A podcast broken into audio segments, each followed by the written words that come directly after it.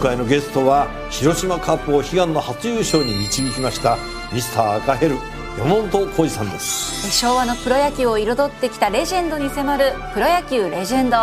火曜夜10時。6月7日水曜日時刻は午後3時半を回りました。FM93 AM1242 日本放送ラジオでお聞きの皆さんこんにちは辛坊治郎ですパソコン、スマートフォンを使ってラジコでお聞きの皆さん、そしてポッドキャストでお聞きの皆さん、こんにちは。日本放送の増山さやかです。辛坊治郎ズームそこまで言うか。この番組は月曜日から木曜日まで辛坊さんが無邪気な視点で今一番気になる話題を忖度なく語るニュース解説番組です。6月7日ですよ。ですよ。ええ昨日は6月6日ですよ。そうですよ。何言おうと思った？んだっけ何ですかいやいや知ってますか6月7日ってね、はい、なんとね、はい、ポール・ゴーギャンの誕生日なんですよ。知らない。ゴーギャン知ってます？ゴーギャンは知ってますけど。ますか、あの、あ、そうですよね。だって、どっかむさびだかなんとかびだかだですよね。むさびだかたまびだかなんとかびですよね。あ、むさびですか。むさびといってもむささびとは何の関係もありませんよ。ねえー、美術大学というのが関東で有名なのがいくつかありまして、そのうちの一つですね。えー、あの、OB にはですね、えー、村上龍さんなんかもいらっしゃいますよね。そうですね。よくご存知、はい、村上春樹さんじゃないですね。村上龍さんの方ですね。69とかっていう小説がありますが、えー、私ね、太平洋横断中に往路で持っていった本が全部読み尽くしたので、えー袋に関しては、あの、そのアメリカで迎えてくれた人たちに、まあ今だから言いますけれども、もう初めから往復やるつもりですから。で、アメリカで、ね、あの、え、アメリカに着いたけれども、だけど、アメリカ着いた時の喜びがね、みんなが一生懸命、いや、おめでとうございますとか言って花束渡されたりなんかして、おめでとうございますってみんな言ってくれるんだけど、俺は心の中で、いや、まだ半分だし、帰りの方が大変だし。だから全然嬉しそうにしてなかったと思うんです。そうですね、そうですね。えー、だって、だってあと半分あるんだもん。これからね。太平洋横断やったらそこで終わりじゃないですか。うん、で、なんかあの時にですね、えー、リスナーさんから、え、帰りはファーストクラスですか？とか言わそうそうそういうなんかメール等もいただいておりまして、はい、何を言ってんだよ、帰りもな、これで帰るんだよ、みたいな。とっても実は辛かったのでありますが。ご自分で決めた道ですから。まあそういうことで、あの、ですね。はい、えー、で、あの、今だから言いますけれども、えー、まあ大抵の方はみんな知ってたみたいで、いや そうじゃなきゃ手当てがつかないので。ね、いや、それであの、うん、アメリカで迎えてくれた、えー、鍋ちゃんにですね、はい、とにかくあの、とにかくあの、帰り読むもんがもう尽きちゃったんで、えー、帰り4本が尽きちゃったんで、この番組関係者に、とにかく家にある古本1冊ずつもらってこいっていう指令を出してですね、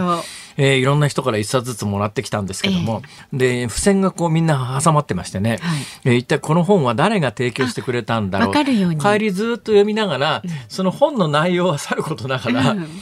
この人こんな本に興味があるんだっていう なんか本ってある意味思想調査みたいなもんで恥ずかしいですよね。だから本棚見られるのちょっと恥ずかしいですね。そうですね、うん、何もなきゃないでこれまた恥ずかしいし、はいはいはい、あったらあったでえこんな本読んでんの？みたいな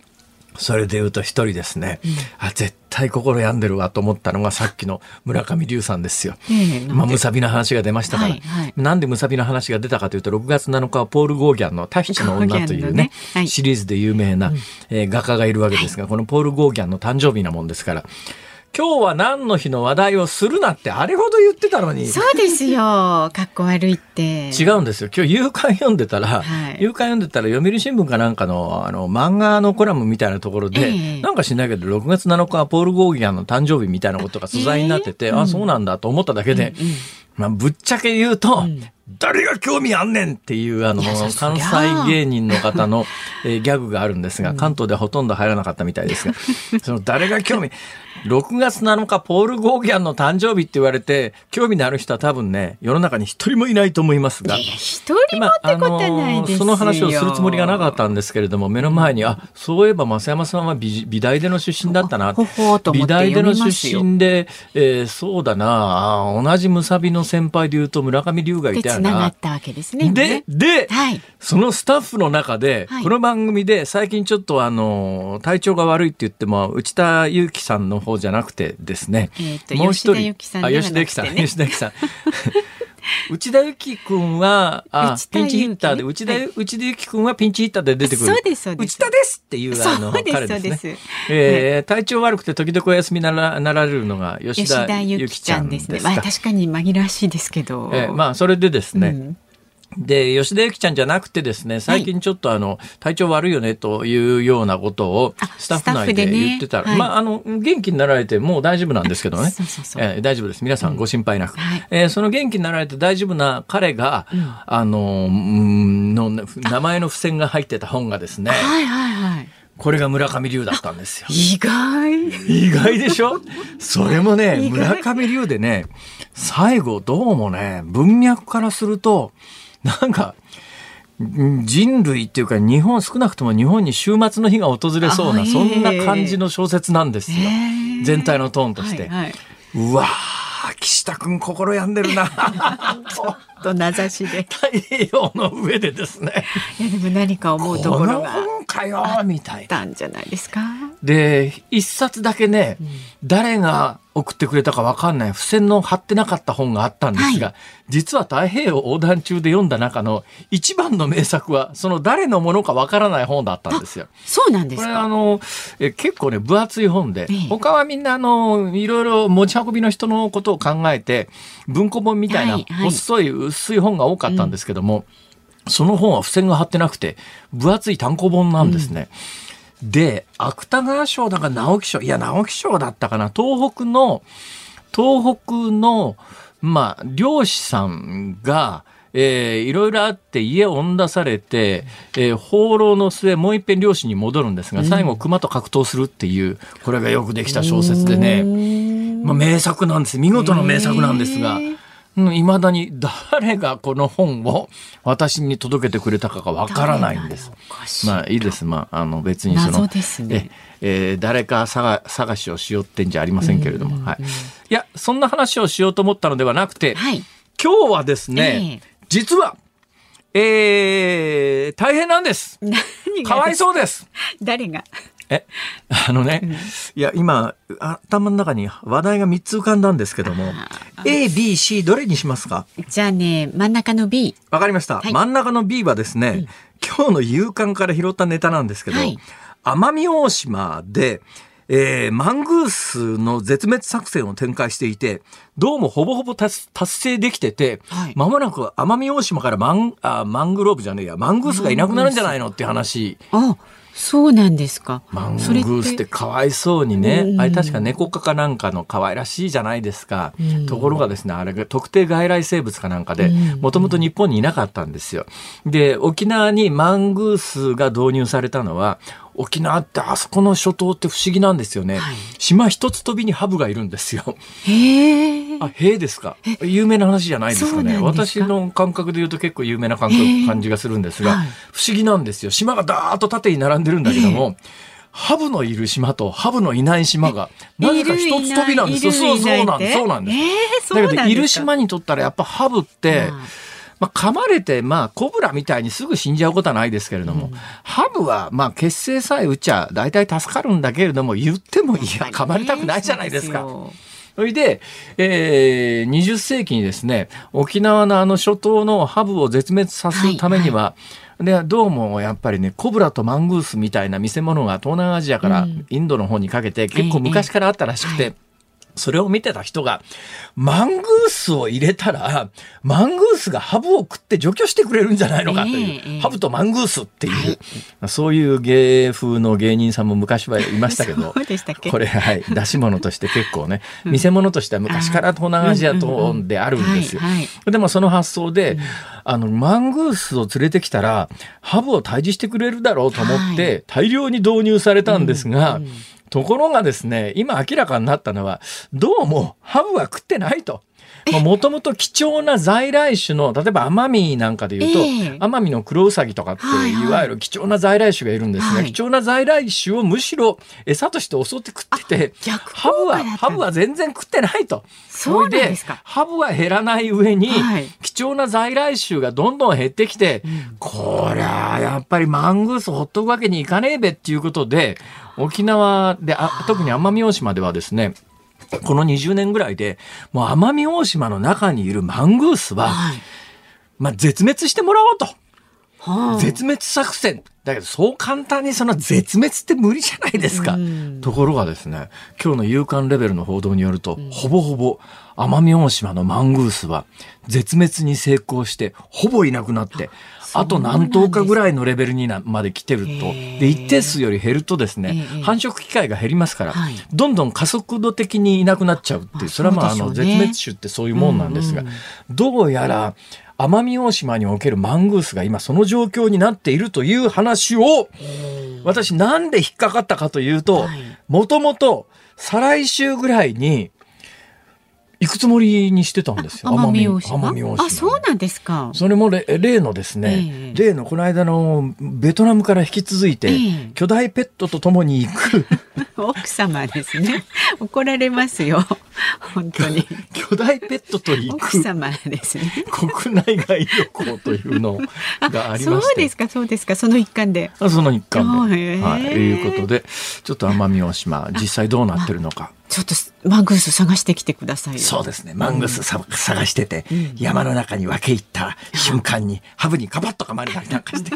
あちゃーみたいな。どちらにも気をつけて。そうです、ね、うん、えー、それが今 B の話なんですが、うん、A の話はいらないですか？あと A と C があるんですが。えー、話しちゃうとちょっとね、こぼれちゃうと思うんですよね。あそうですか。じゃあやめときます。ちょっと取っときましょうかね。わ、はい、かりました。じゃあ、あの、大体エンドで、えー、お歌が短くて、えー、曲の後に時間がたくさん残った時には、ね、今 ABC と3つネタを用意してた、はい、というか用意してたわけじゃないんですが、うん、ふっと頭に浮かんだ ABC3 つのネタのうちの B をお話ししましたので、はい、A は、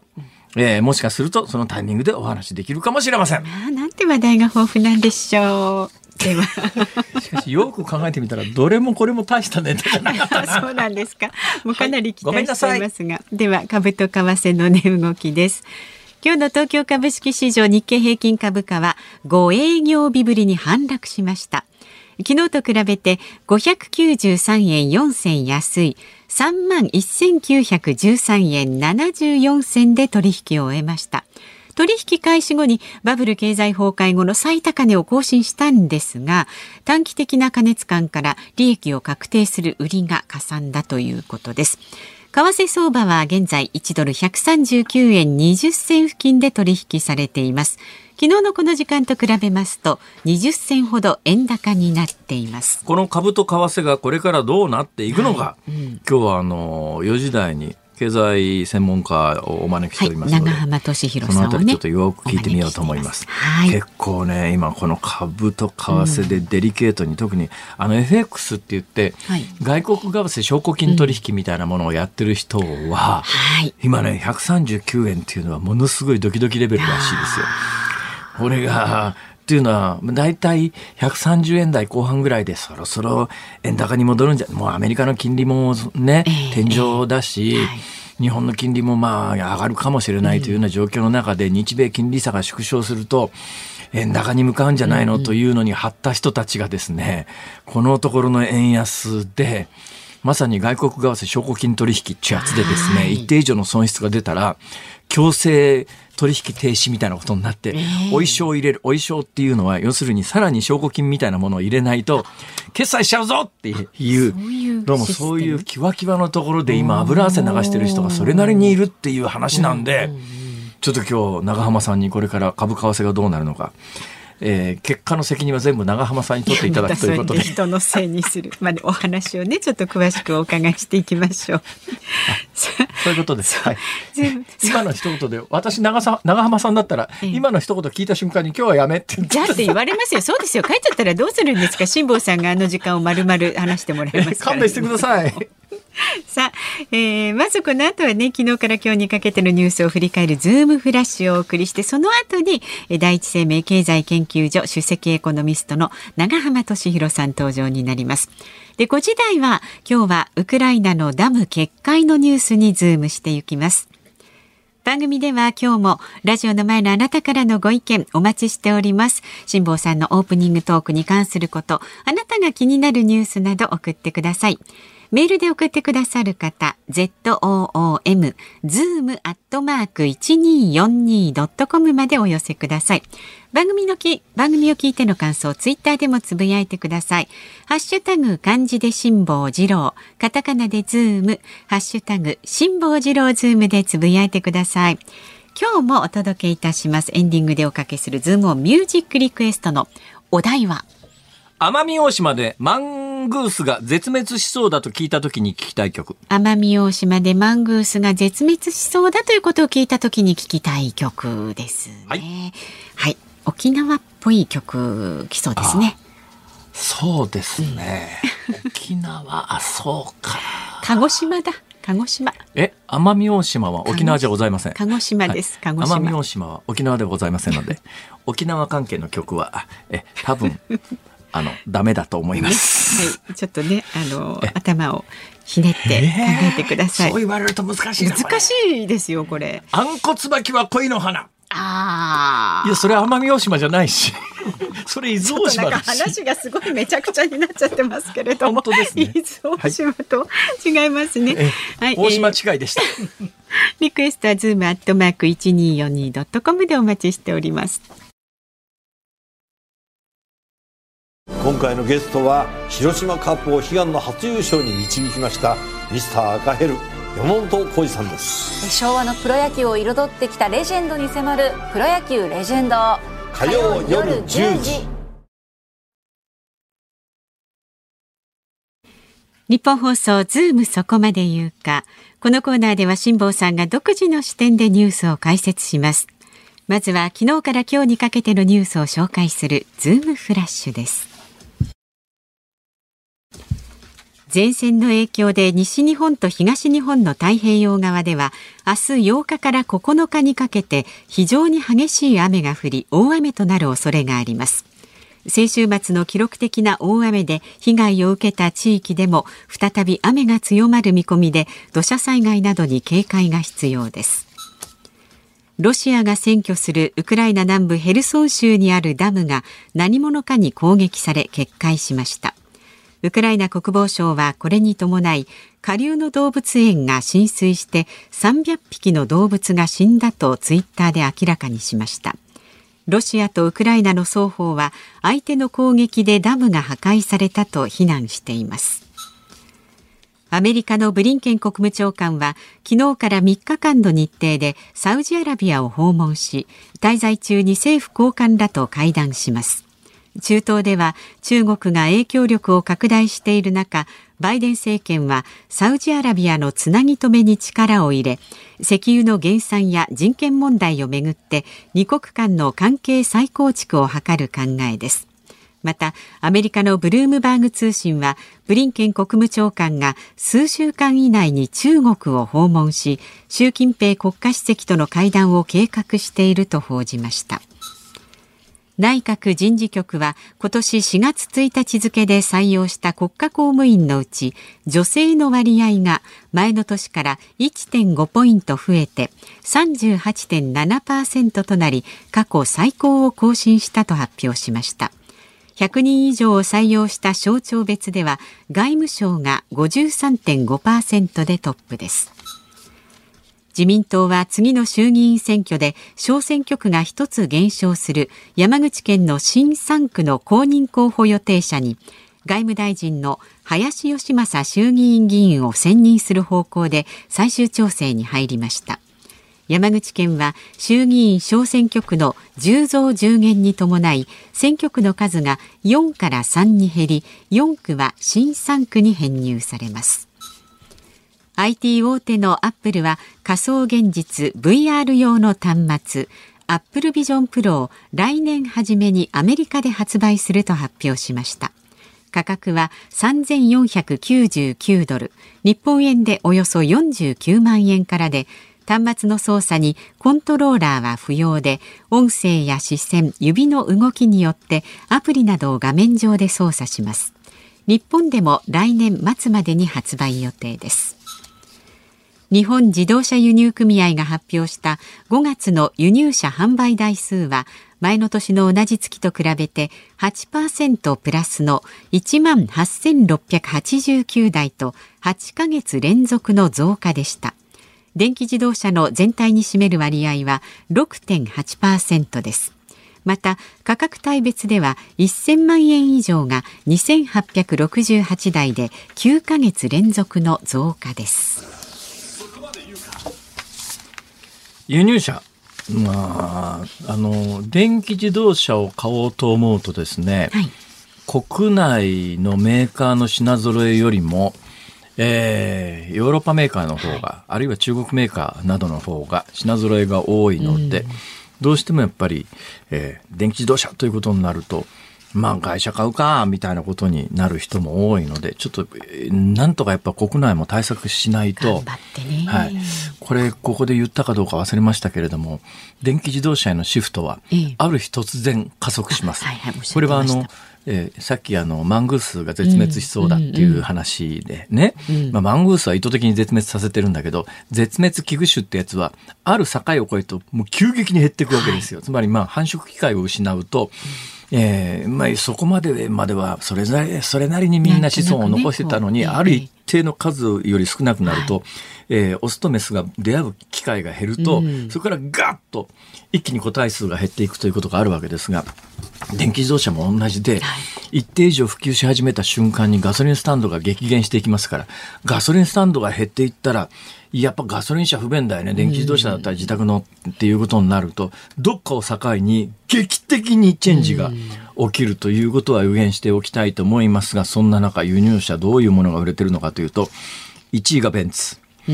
2位がワーゲン、まあ、国内メーカー除き国内メーカーであの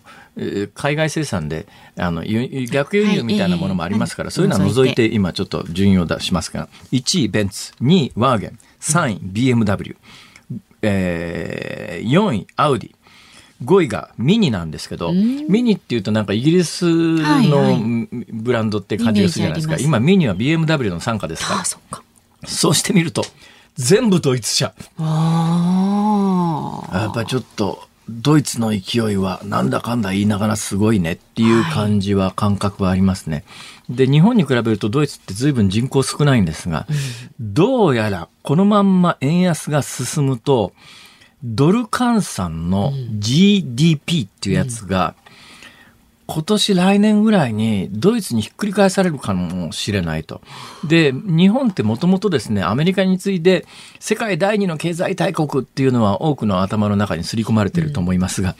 今残念ながらの中国に追い越されてですね、追い越されたどこじゃありません。あっという間に中国の4分の1ぐらいまで落ちちゃいましたから。だから今世界第3位の経済大国、まだ3位。なんかあの3位までは 不思議ですね。なんか3位と4位ってほとんど関係ないんだけど、はいはいはい、1、2、3位ってやっぱりあの、はい、表彰台に上がる時の金銀銅ですね。そうなんですよ。まあ今のところ3位なんですが、うん、どうもこのままいくと円安がこのままの状況だとですね、はい、ドル換算にした時の日本の GDP が人口のはるかに少ないドイツにどうも抜かれそうだと。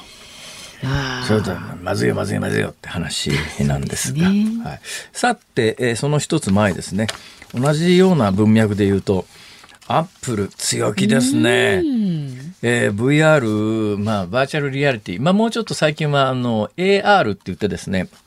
VR と AR はどこが違うかというと、はい、VR は基本的に仮想現実で、そのゴーグルの中で全ての世界が完結しますよね。えー、AR っていうやつは、外の景色なんかも同時に見ながら、うん、あの、いわゆる仮想現実とリアルな世界とが一体化してるやつを AR ってって言うんですけども、うん拡張現実とか言うんですが、うん、まあ厳密に言うと VR じゃなくて AR の端末なんですけども、ねね、はい、アップル、アップル、まあ iPhone を作ってる企業が、うん、えー、その、まあ、ゴーグル型の端末を来年売るぞっていうのの予定販売価格が日本円に直して49万円って50万円。誰が買うんだそんなものっていう話なんだけども。いやでもお金持ちが。でしょうね、まあ、お金持ちが。さっきの会社の話じゃありませんが、うん、だからそういうの買える人と買えない人の格差がね、はい、文化、まあ、まさに格差という言い方が適切なのかもしれませんがすごい勢いで広がってるような気がしますね。はい、えー、買います？もうちょっと安くてゴーグルじゃなくてメガネ方式だったら買います。へえ。まあでも言ってみれば今これがそんなもん50万も出してと思うんだけど、うん、アップルの iPhone もふっと気が付いたら今一番高いやつは20万円ぐらいしますからね。そうですよね。どうしてくれんだ？責任者出てこいって。どこに責任者がいるの？長浜さん？違う違うと思います。全然。さあお時間でございます。ズームフラッシュでした今回のゲストは広島カップを悲願の初優勝に導きましたミスター赤ヘル山本浩二さんです。昭和のプロ野球を彩ってきたレジェンドに迫る「プロ野球レジェンド」火曜夜10時。6月7日水曜日時刻は午後4時3分を回っています。東京有楽町日本放送第3スタジオから辛坊治郎と増山さやかでお送りしていますさあこんなメッセージをいただいています、はい、ありがとうございます。世田谷区の30歳の男性バードマンさん。バードマン、うん、学生の頃にヤンバルクイナに関する卒業論文を書いていました。ヤンバルクイナ、うん、マングースがヤンバルクイナを捕食しているという研究結果があったことからマングースについて調べたことがあるんですがマングースは昼間に活動する中高生、はい、中高生です。ね、はい、中高生であるのに対しハーブは夜行性であるためそもそも野生下で遭遇することがありません。そりゃ役立たねえわ確かに。まあ、あの、見せ物でやってる時にはね。そうそうです、ねまあ、無理やりあの、コブラと戦わせたりしてますけども。はいはいはい、で、また、沖縄や奄美大島といった島嶼部には肉食哺乳類が本来はいない生態系であるため、ほうほうヤンバルクイナのような飛ぶ能力を退化させたような独特な生態系を構築しています。なるほど。でマングースはそのような独特な当初環境において進化を遂げたヤンバルクイナやアマミのクロウサギといった希少動物を捕食してしまうことが問題となりました。そういった点では近年では捨て犬や捨て猫の方が問題となっています、ね、なるほどね。でいずれにしても人がハブ対策のために持ち込んでそれを駆除するマングースは何も悪くないのになと複雑な心境になりおっしゃる通りです。確かにそうですね、感動しましたいや非常にあの文章内容も素晴らしいえこういうことを伝えてくれる方がリスナーさんだということが今分かってですね、ありがたいですね。ありがたい、ありがたい、ありがたい、ありがたい。よし、もうちょっとせんべい食って頑張ろう。どういう流れなんでしょうか、それは。ね、でもまた何かこういう感じだったらね、教えてください。ありがとうございました。さあ、まだまだメッセージお待ちしておりますので、メールは z o o m zoom アットマーク一二四二ドットコム。ツイッターはハッシュタグ辛坊治郎ズームでつぶやいてください。で、今日のズームミュージックリクエストのお題は。奄美大島でマングースが絶滅しそうだと聞いた時に聞きたい曲ですお待ちしておりますこの後は永濱利廣さんのご登場です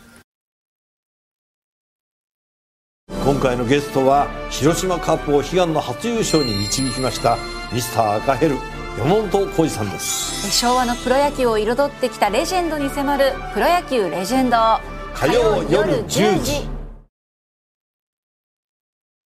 辛坊さんが独自の視点でニュースを解説するズームオン。この時間特集する話題はこちらです。4月の実質賃金13ヶ月連続マイナス。厚生労働省は昨日4月の毎月勤労統計調査を発表しました。労働者1人当たりの平均賃金を示す現金給与の総額名目賃金は28万5176円で前の年の同じ月と比べて1.0%伸びましたが物価の変動を反映した実質賃金は前の年の同じ月と比べて3.0%マイナスとなり13ヶ月連続で減少しました。今回は春闘の結果が反映されることから注目を集めていました。では月一レギュラーです。第一生命経済研究所首席エコノミストの長浜俊弘さんです。よろしくお願いいたします。長浜さんの顔を見てですね。長浜さんの顔を見てですね、えー、なんか景気のいい話ありませんかと聞こうと思ったんですが、はい、えー、本番直前にですねこれからあのー、長期のえー、国内 あの公園旅行にお出かけになるという話を聞いて 儲かってんじゃんみたいな。いやいやそれはもう社内のやつなんで お金非常に安い。安いです。辛坊さんのギャラの多分100分の1ぐらい。何を言ってんですか ああ言ってる。ね本当に。いやいやあのご苦労様です。ご苦労様です。あの本論の話をする前にちょっと冒頭お話ししてたんですが、はい、長浜さんが来たら聞いてみようって言ってた、はい、これから株と為替がどうなるのか。ああ、多分ですね、はいはい、えっ、ー、と、やっぱ夏場にかけて、ええまあ、季節的に夏枯れ相場って言葉があるぐらい、はいはい、夏って結構株が調整しやすいので、ほうほう私はまあ7、9月はちょっと。株って何月に売れとかっていう格言がありますよね。セSell in May。5月に売って、えええー、そうですね、年度後半秋それ、 Sell in May って英語で言うぐらいですから、それは何ですか？アメリカの格言ですか？あ、そうです。もともとアメリカ。なんかいろいろなヘッジファンドの決算の絡みとかいろいろあるらしくてですね。はい。あ、そうですか。はい。えー、ということになると、はい、えー、今の文脈でいうと、これからどうなるんですか、はいうん、だから結構いい水準まで来たかなと。だから今日もすごい株下がったじゃないですか。えー、今日そうですね、600円近く下がりましたね。はいはいはい、で、やっぱり短期で相当な勢いで上がりすぎたので、そうですね。大体2、3か月で、1、2割、2割ぐらい上がってますかね。そうです。で、特に短期的にはものすごい上がってるんで、大体こういう時って、短期的に調整が入ることが大体過去の経験則で、ええ多分今日は、あの、一つきっかけは、あの、中国で、あの、貿易統計っていうのが出て、結構良くなかったので、まあなんかその利益確定のなんかタイミングをこうね、えー、探っていたところに中国の悪いデータがドンって出たんで、一気にわーって売られた感じですね。中国のデータがどうのこうのというよりも、私最近ですね、はい、私の周りで、あのー、私あのー、毎日定点観測で築地の場外あたりをこう歩いてくるんですが、はいで、あの辺のタワーマンションみたいなものの相場を不動産屋に行ってよく聞くことがあるんですが、はい、相変わらず中国の皆さんの、はい、そういうところの、まあ、買いの姿勢っていうんですか、はいはい、すごい数来てます、いらしてますよね。あなんかすごいみたいですね。何が起きてんですかね。うんまあ、やっぱり、これでもまだ日本の不動産って海外に比べたら。安いってことですか単純に。はい。で、中国の方ってもう、物件も何も見ずに、もうね、すぐネットで見て、それで買っちゃうみたいですね。うんまあ、車なんかもそうみたいですよね、彼らはネットで買っちゃうらしいですね、これを長浜さんに聞くのは全くあのお門違いっていうか、聞いても答えが出ないと思いながら聞くんですけども、はい、中国って、はい。共産主義国じゃないですか。はい、共産主義国のもともとの理想は、はい、みんな、まあ、平等に、みたいな、はい。はい、えー、お金持ちも貧乏人もなく、はい、みんな平等にっていう、そういうところが、本来的ないや共産革命の原点みたいなもんじゃないかと、はい、私が高校時代の、はい、えー、左翼の先生はずっと教室で言ってたんですが、はい。はい、現状違いすぎてですね、はい。何なのって思うんですけど、そうですね、どうなってるんですかね。まあ、だからとりあえずやっぱりあれですよね、社会主義なんだけども、市場経済が参入したことによって、ええ、ものすごい経済が成長して、まあ、それで確かに、あのー、もう本当にガチガチの、はい、共産主義だった時に比べると、はい、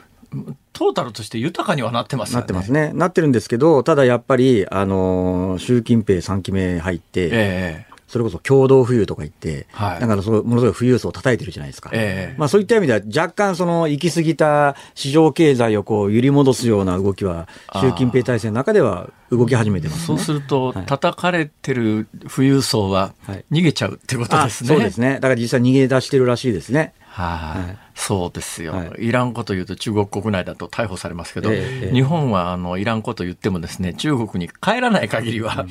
逮捕されないと、はい、ただ、まあ、あの日本国内中国の警察の出先機関みたいなものも最近あるらしいですから、えー、中国の方でも日本国内で SNS で発信したのが元で、えー、ちょっと里帰りしてみたら捕まりましたって話が最近結構ありますからね。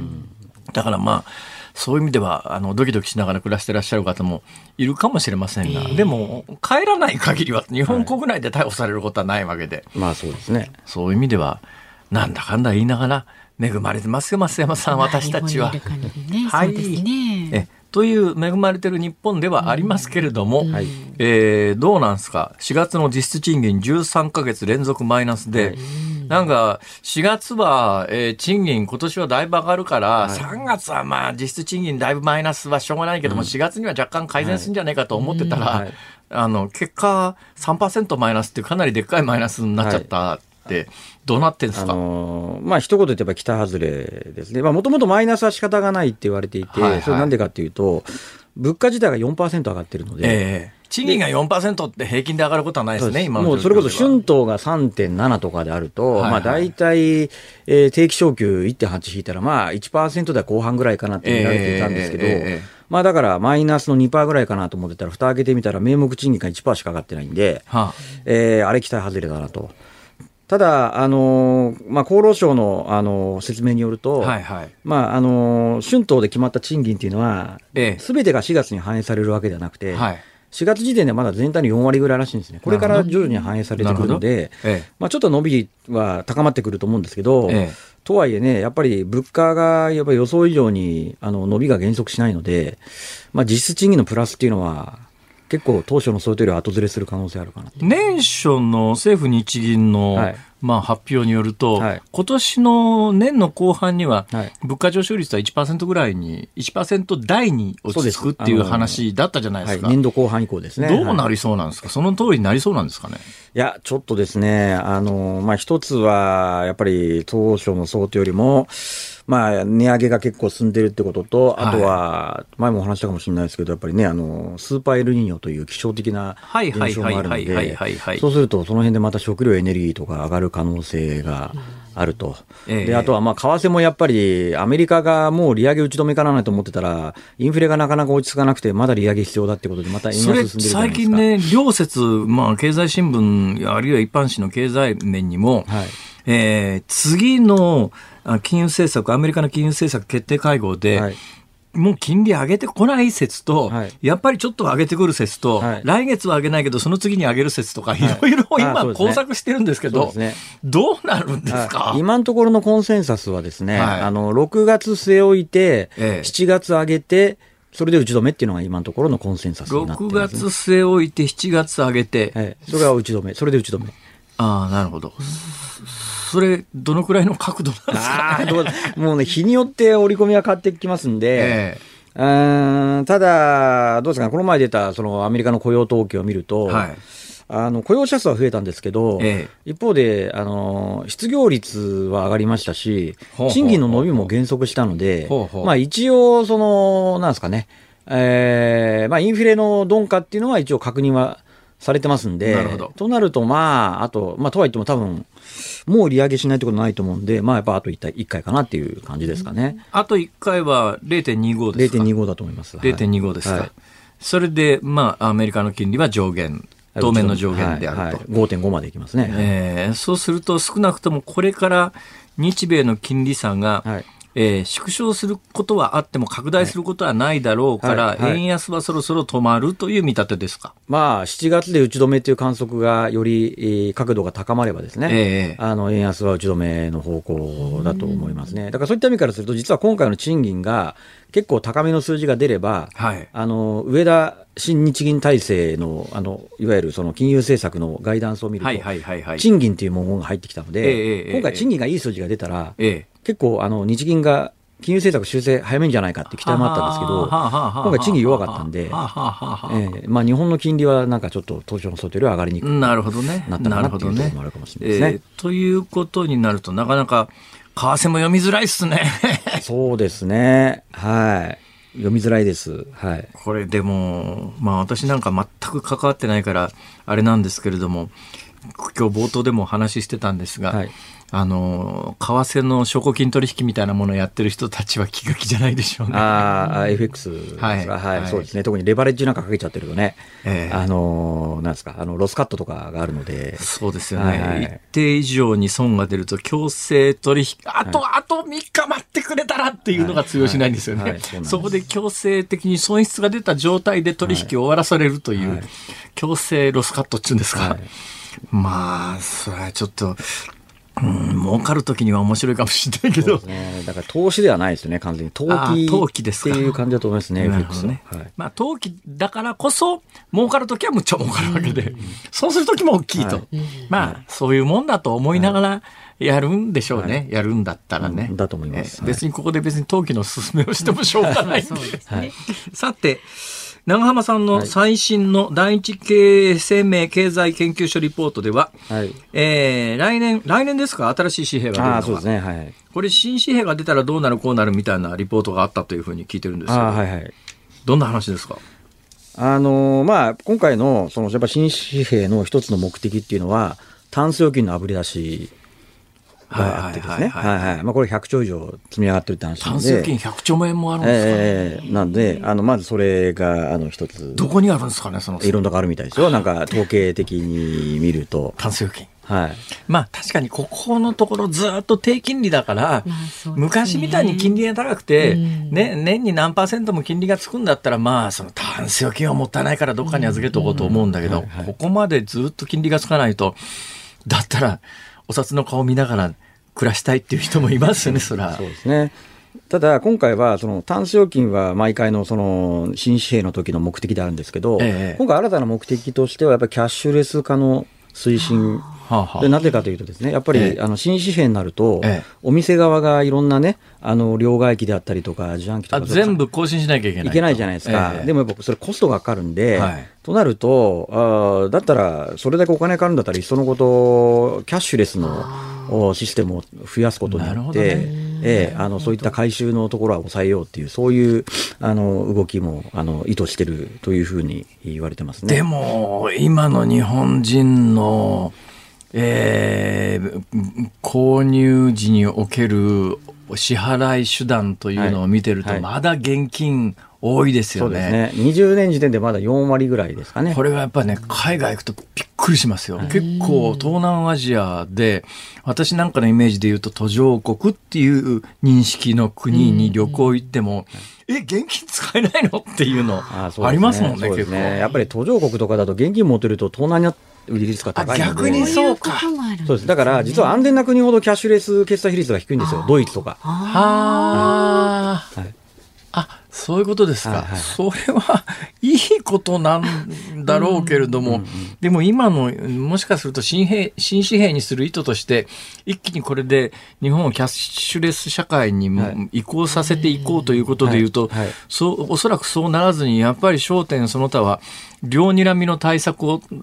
強いられて、コスト余計かかるんじゃないですか？はい、だと思いますね。だから例えば、キャッシュレス化が進んでる、一番進んでるのって韓国なんですけど、キャッシュレス決済9割以上超えてるんですけど。え、そうなんですか？で韓国なんでそんなことやったかっていうと、あの、あいや、できたかっていうとですね、えキャッシュレス決済の所得控除やったんですよ。キャッシュレスで使ったら、年末調整で所得控除。えー、消費喚起効果とキャッシュレスの促進ダブル効果で。それ日本もそれやりましょう。いや、だからやればいいんですけどね。なんでそういうことができないんですか？あやっぱりね、それってやっぱり税収っていうかね、あれが減っちゃうからっていうことで、なかなかやっぱりやりにくいんじゃないですか。いや、あの、税収なんて景気全体が良くなりゃ増えるわけだから、ね、そうしたら、そういう明らかなあのそれ得じゃんみたいなのみんなが喜んで誰も困らないじゃないですか。やりましょうそれ。いやだから結構私いろんなところで言ってるんですけど、はい、昨日も某テレビで言ったんですけど、ええ、でもなかなか進まないですね。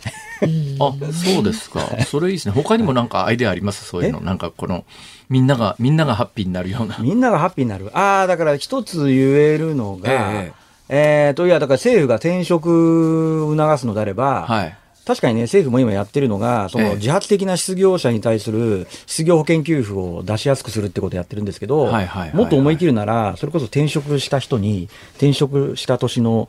所得控除あるとか、ぐらいまでやったら結構動くんじゃないかなっていう。あなるほどね、はいはい、A 社から B 社に移りましたと、移った年の1年間は、えー、税金を一定額減らしますっていう、えー、そういうことですか。そうですね。ああと例えば、まあ、確かに転職するとね、はい、いろいろ例えば引っ越しが伴ったりすると出銭も増えますから、えーえー、まああのそういうので控除してくれてもい。いかなと思いますよね。はい。はい。であともう一つ私が言っているのがですね、ええ、あの要は貯蓄から投資って言ってるじゃないですか、はいはいはい、で確かに最近の若者は結構証券口座も開いて、え、投資も増えてるんですけど、やっぱり金融資産の6割以上ってシニアが持ってるわけですよ。シニアが、あの現金から投資に行かなきゃいけないわけで、どうしたら多分あの投資に行くかというとですね、私その、それこそ日本の金融資産が元になっているような金融商品を買えば、不動産みたく相続するときにあの税制優遇されるような形にすれば、結構シニアの現預金も投資に向かうんじゃないかなと思って。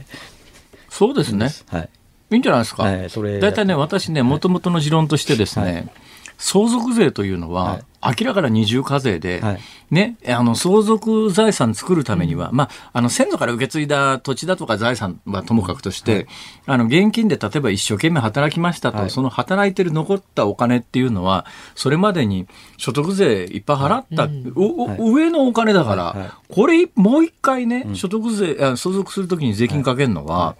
これ二重課税じゃないのかと、そうですね、私はずっと思ってんですよ。これで、それで言うと、国によったらもう、ただね、日本ではね、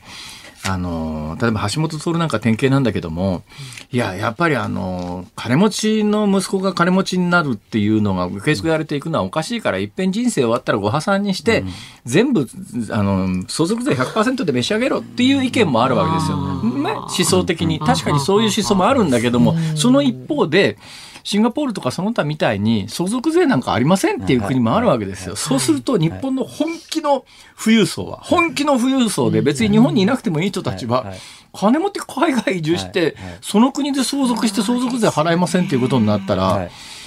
なんか本当のそういうことができる金持ちだけが今、あの得をするような世の中になってんじゃないですか。いやおっしゃる通り、ね、おかしいでしょこれ、えおかしいと思いますね。でやっぱり相続税ってやっぱり他の海外と比べても日本やたら高いんで。そう、それはね、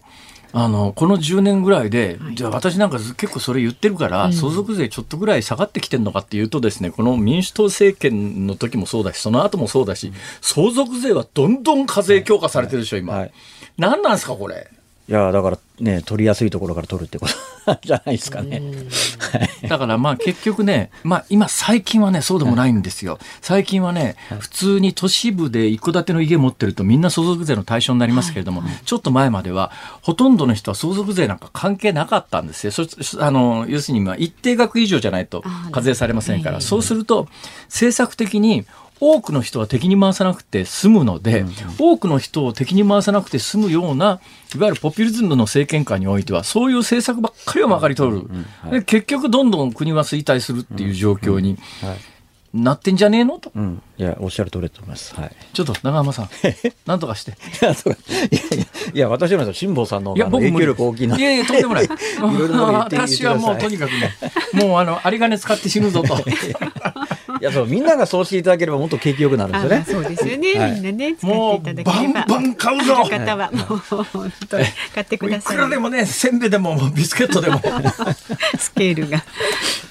ね。言ってるうちに時間来ちゃった、はい、これ、来月もまたなんかあの景気のいい話題なども織り交ぜながらそうですよ。なんかあのそうですよ。あのヒット番付のなんか、えー、物品の宣伝を他局でしてたという話とかね。ああ宣伝かコメント求められたんでコメントしたっていうだけですけど、はい、はい、まあそんなこんなでじゃあまた来月お願いします。しております、第一生命経済研究所首席エコノミストの永濱利廣さんでした。ありがとうございました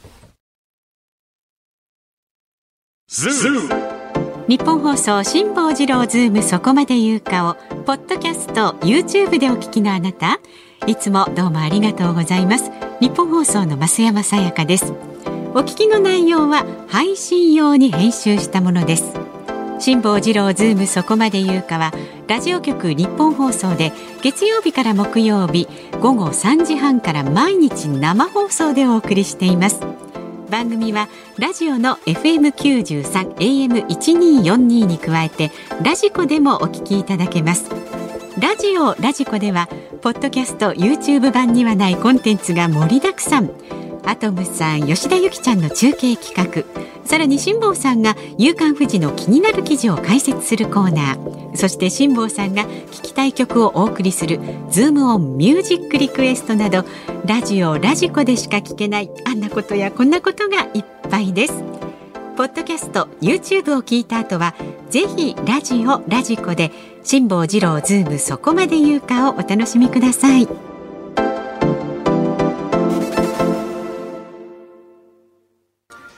6月7日水曜日時刻は午後5時を回りました。こんにちは辛坊治郎です。こんにちは日本放送の増山さやかです。さあ、ズモミュージックリクエストの前にですね、はい、旅の、はい、ご意見をいただいてます。ラジオネームが金閣寺まりもさん、相模原市61歳の方ですが、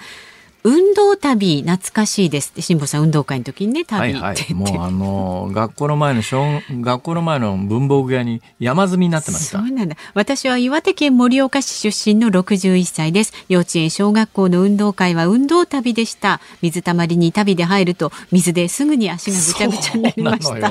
そうなのよ、ね、でね中学生になり、えー、安かったですが運動靴になった時はすげえと思いました。61歳ですか。いや私の世代でね、運動靴は普段履いてたのになぜか運動会になるとみんな運動旅履くんですね、あれ。いや、運動靴でいいじゃねえかと思うんだけど、不思議ですね。は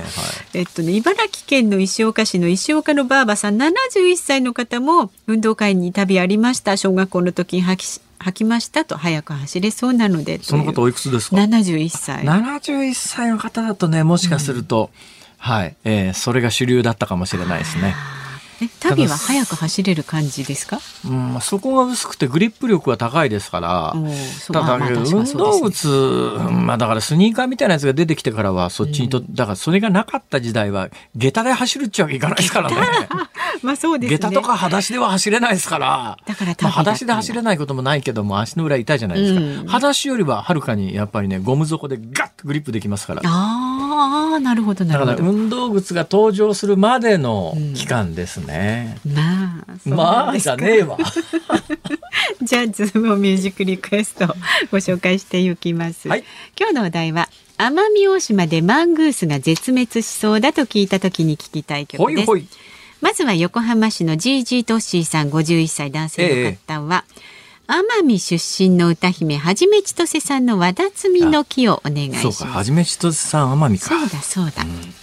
えー、それから新宿区41歳のシャコパンチさん、はい、トンネルズのガラガラヘビがやってくるマングースが絶滅したら天敵がいなくなったヘビが生息しやすくなるから。奄美にガラガラヘビがいたら怖いでしょうね。はい、それから栃木県梅干し小僧さん63歳男性はですね、ええ、レイ・パーカージュニアでゴーストバスターズ。奄美マングースバスターズの活躍によってね、うん、えー、根絶が近づいているのではと。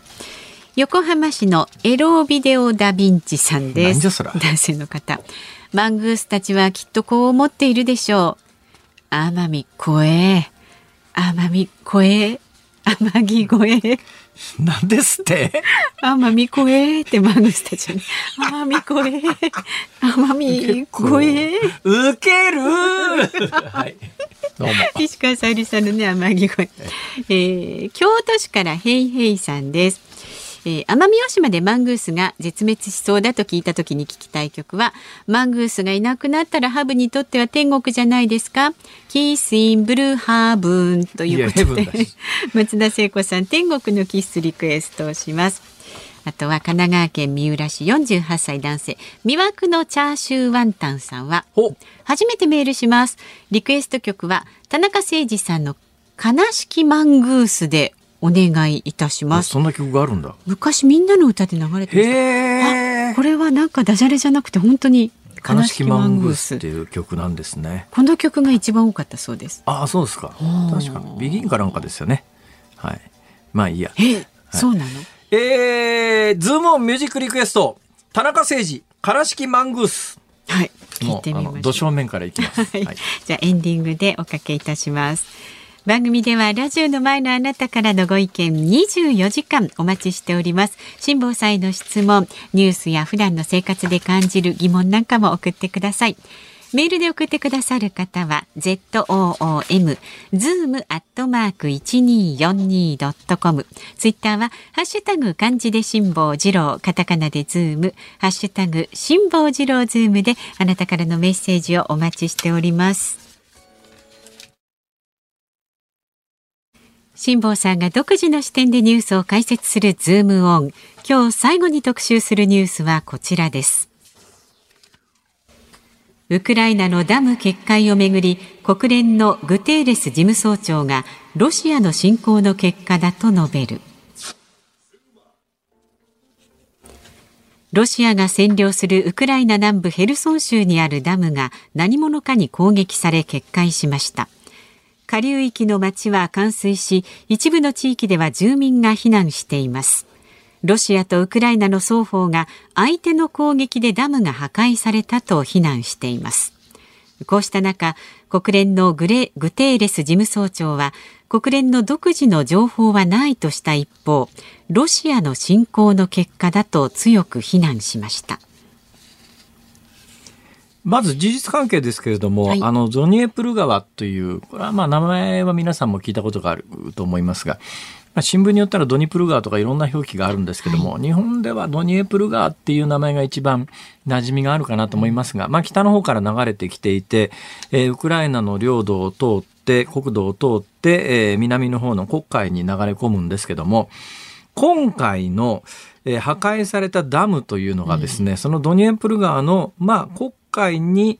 面したところからすると、まあ、あの、数百キロ上流なんですけども、はい、これ地図見てわかりますけれど、爆破前の地図見てわかりますけれども、このダムのところで水が一旦せき止められるわけですよ。だからそのダムより上は、すごい川幅も広い。で広大な水のエリアですね、えー、その水のエリアがどのくらい広いかというと琵琶湖3つ分ぐらいの広さがあるという。すごい広いところ、ところが、ここで一旦水をせき止めてますから、はい、そこから下流に向けては、川幅がぐっと一気に狭くなるんです。はい、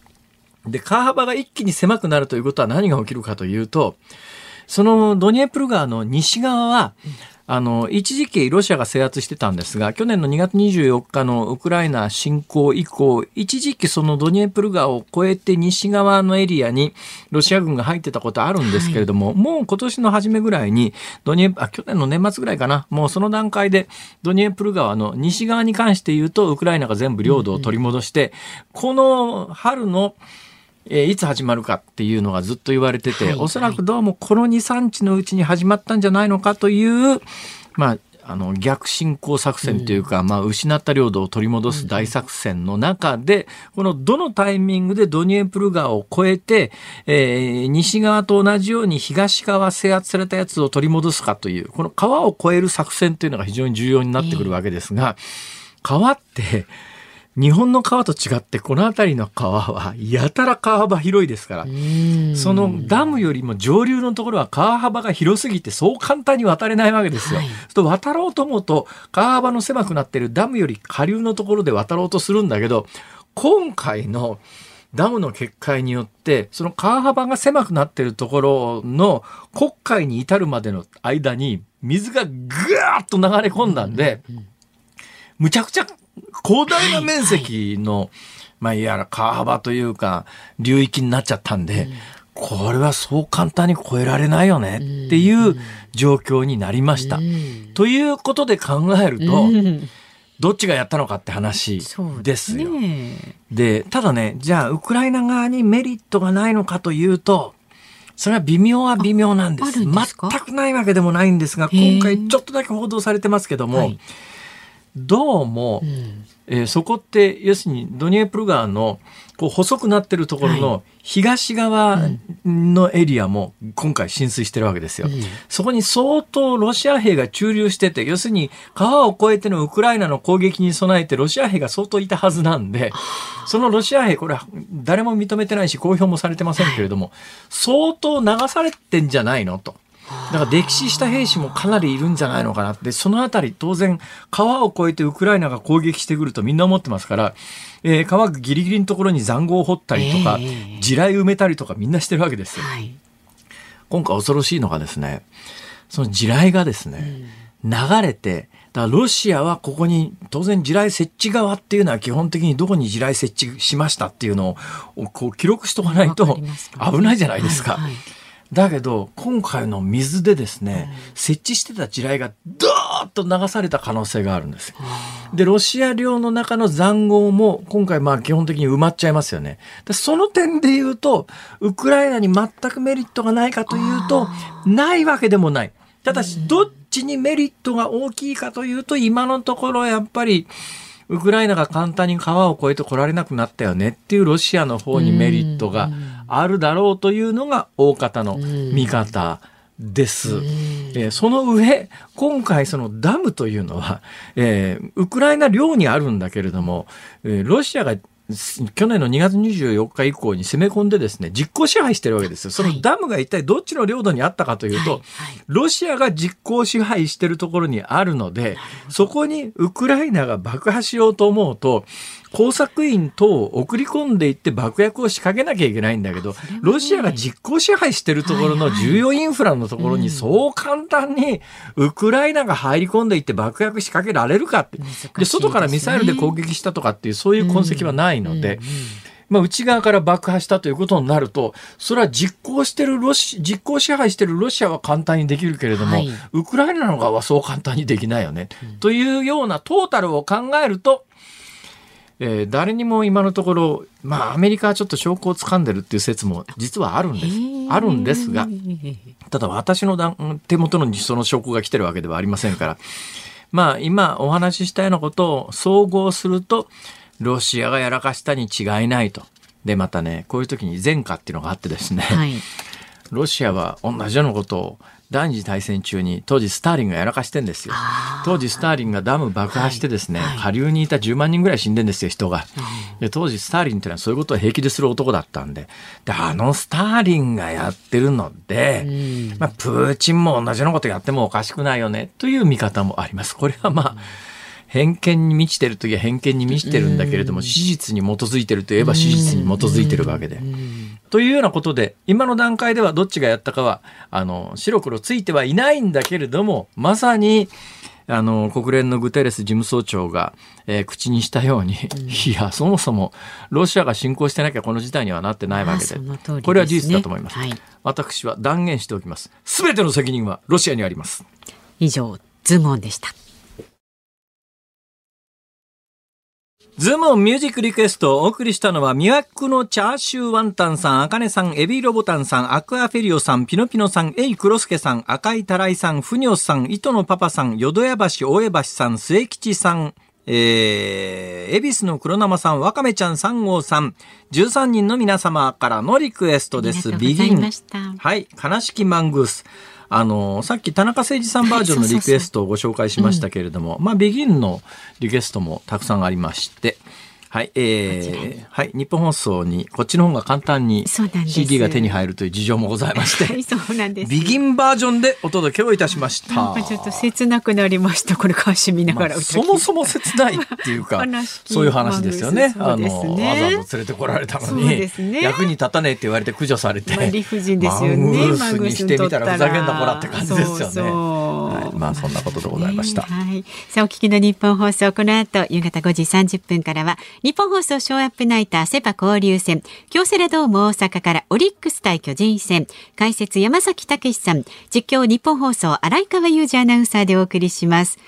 明日の朝6時からの飯田浩二の OK 工事アップ。コメンテーターは明治大学教授で経済学者の飯田康之さんです。賃上げ実現を強く打ち出す骨太の方針原案。そして4月の景気動向指数について取り上げるということです。この辛坊治郎ズームそこまで言うか明日は木曜日ですから飯田浩司アナウンサーの登場ですはい、えー、冒頭、あの、A、B、C の A が気になってらっしゃる方に何の話だったかだけお伝えします。はい、あの、昨日3分の2食べてお腹が痛くなったあどら焼きを今日本番前に1個丸ごと食べてみたというそういう話です。気になる。以上、辛坊治郎と。増山でした。